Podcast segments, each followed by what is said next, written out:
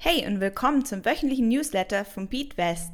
Mit unserem wöchentlichen Update erfährst du kurz und knapp, was diese Woche im Finanzmarkt passiert ist und bekommst zusätzlich hilfreiches Wissen zum Thema Investieren. Aber bevor es losgeht, ganz kurz noch etwas über BeatWest. Wir sind eine Investmentplattform, welches dir mit Hilfe von Wissensaufbau ermöglicht, mit dem Investieren zu starten und dein Portfolio weiterzuentwickeln. Mehr dazu kannst du unter www.beatwest.com erfahren. Hi, ich bin Lisa von Beatwest und wir schauen uns jetzt gemeinsam an, warum die Inflation in Deutschland bald bei 11% sein könnte. Diese Woche veröffentlichte das IFO-Institut eine neue Studie zur Inflationsprognose in Deutschland. Als die Experten im Dezember 2021 die Inflationsrate für 2022 hochrechneten, kamen sie auf 3,3 Prozent. Damals konnten sie noch nicht wissen, dass es kurz darauf einen Krieg in Europa, Rohstoffknappheit oder eine Energiekrise geben könnte. Aktuell liegt die Inflation in Deutschland bei knapp 8 Prozent. Doch der Gipfel ist wohl noch nicht erreicht. Die Experten des IFO-Instituts rechnen mit einer Inflationsrate von 11 Prozent für den Jahresanfang 2023. Aber woran liegt das? Besonders die hohen Energiepreise sind noch gar nicht im Markt angekommen. Vielleicht kennst du das von dir zu Hause. Du bekommst einmal im Jahr eine Endabrechnung für deinen Strom und damit auch fast immer eine Preisanpassung. Damit meine ich jetzt nicht den neuen Abschlagspreis, den du zahlst, weil dein Verbrauch entweder zu hoch oder zu niedrig für deine Vorauszahlungen war.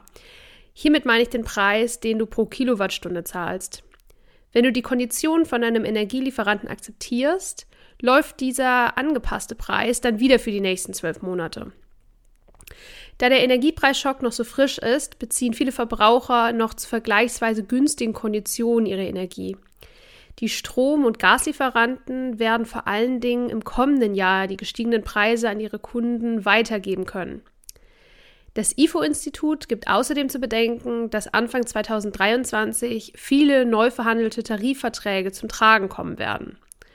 Die Gehaltserhöhungen werden den Konsum also zusätzlich anregen.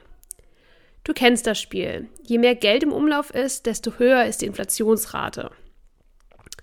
Es gibt aber auch Grund zur Hoffnung. Sollte die Energiekrise 2024 bereits überwunden sein, so schätzt das IFO-Institut die Inflationsrate auf 2,4 Prozent. Wie realistisch diese Prognose ist, bleibt abzuwarten. Übrigens, mit dieser Gehaltszahlung erhältst du auch die Energiepauschale in Höhe von 300 Euro, sofern du in Deutschland lebst und erwerbstätig bist. Aber Achtung, der Betrag ist Vorsteuern. Falls du diese 300 Euro nicht zwingend für die Begleichung deiner aktuellen Rechnungen benötigst, empfiehlt es sich definitiv, dieses Geld bis zum Frühjahr wegzulegen. Die hohen Energiepreise werden dich dieses Jahr mit großer Wahrscheinlichkeit nämlich noch nicht treffen. Alternativ kannst du die Energiepauschale natürlich auch investieren. Das empfiehlt sich aber nur, wenn du auf das Geld in keinem Falle angewiesen bist. Kommen wir zu Fragen von Newsletter-Lesern. Diese Woche erreicht uns die folgende Frage. Worauf muss ich bei nachhaltigen ETFs achten?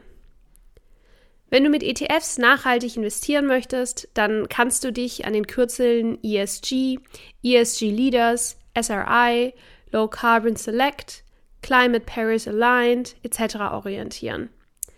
Diese Kürzel sind ein Anzeichen dafür, dass die ETFs eigenen Angaben zufolge als nachhaltig gelten. ESG steht für Environmental, Social und Governance, also Umwelt, Soziales und Unternehmensführung.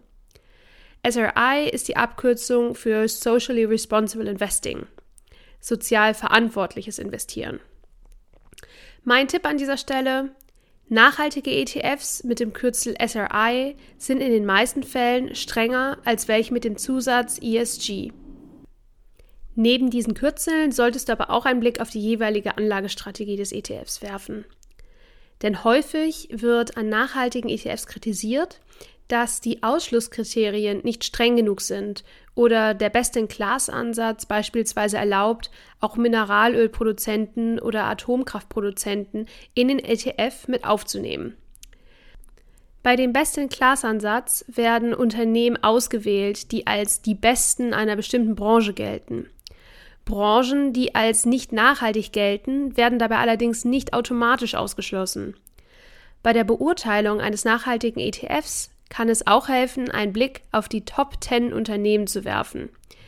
Denn dann kannst du für dich entscheiden, ob diese zu deinen Vorstellungen von Nachhaltigkeit passen oder eben nicht.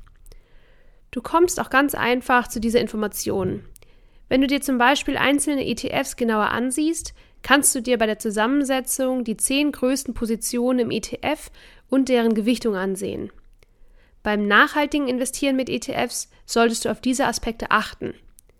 Jeder Index und damit auch jeder ETF kann einen anderen Fokus haben, beziehungsweise eine unterschiedliche Strategie anwenden. Der gewählte nachhaltige ETF sollte zu deiner eigenen Definition und Ausprägung von Nachhaltigkeit passen. Kommen wir nun zum dritten Teil von Finanzmanagement als Paar. Sobald ihr den Preis für eure finanzielle Vision kennt, solltet ihr eure Investitionsideen mit anderen teilen.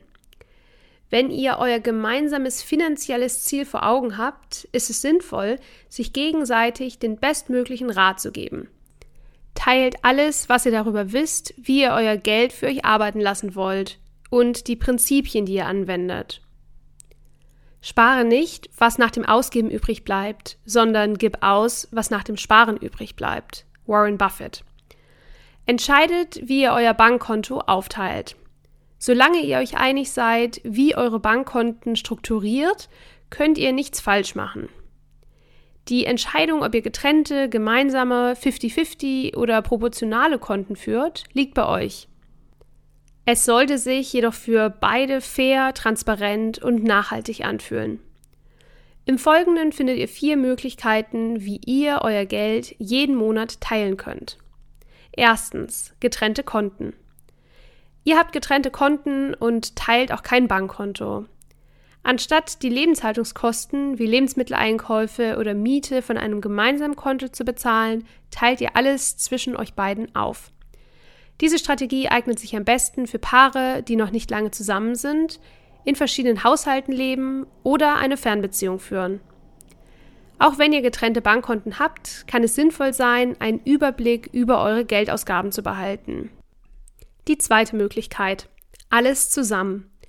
Diese Option ist das Gegenteil von getrennten Konten. Es handelt sich um eine vollständige Zusammenlegung eures gesamten Geldes. Paare, die ihre Bankkonten zusammenlegen, zahlen alles gemeinsam. Sie haben gemeinsame Kredit- oder Debitkarten und arbeiten bei jeder Investition zusammen. Die dritte Möglichkeit. 50-50. Bei dieser Methode habt ihr ein gemeinsames Bankkonto, während jeder von euch auch noch ein eigenes Konto führt. Sobald ihr eure Lebenshaltungskosten festgelegt habt, überweist jeder von euch 50% auf das gemeinsame Bankkonto. Viertens, die Proportionale. Hier führt ihr getrennte Konten und habt ein gemeinsames Konto für die Lebenshaltungskosten. Wenn ihr, sagen wir mal, 2500 Euro im Monat zum Leben braucht, dann überweist ihr das Geld auf das Bankkonto im Verhältnis zu eurem Einkommen. Auf diese Weise teilt ihr die Lebenshaltungskosten im Verhältnis zu eurem Einkommen auf. Diese Methode ist zwar zeitaufwendig, wenn ihr mehrere Einkommensquellen habt, aber sie ist sehr transparent und fair. Der Inhalt dieses Podcasts dient ausschließlich der allgemeinen Information. Diese Informationen können und sollen eine individuelle Beratung durch hierfür qualifizierte Personen nicht ersetzen. Die hier angegebenen Informationen stellen keine Anlageberatung und keine Kaufempfehlung dar.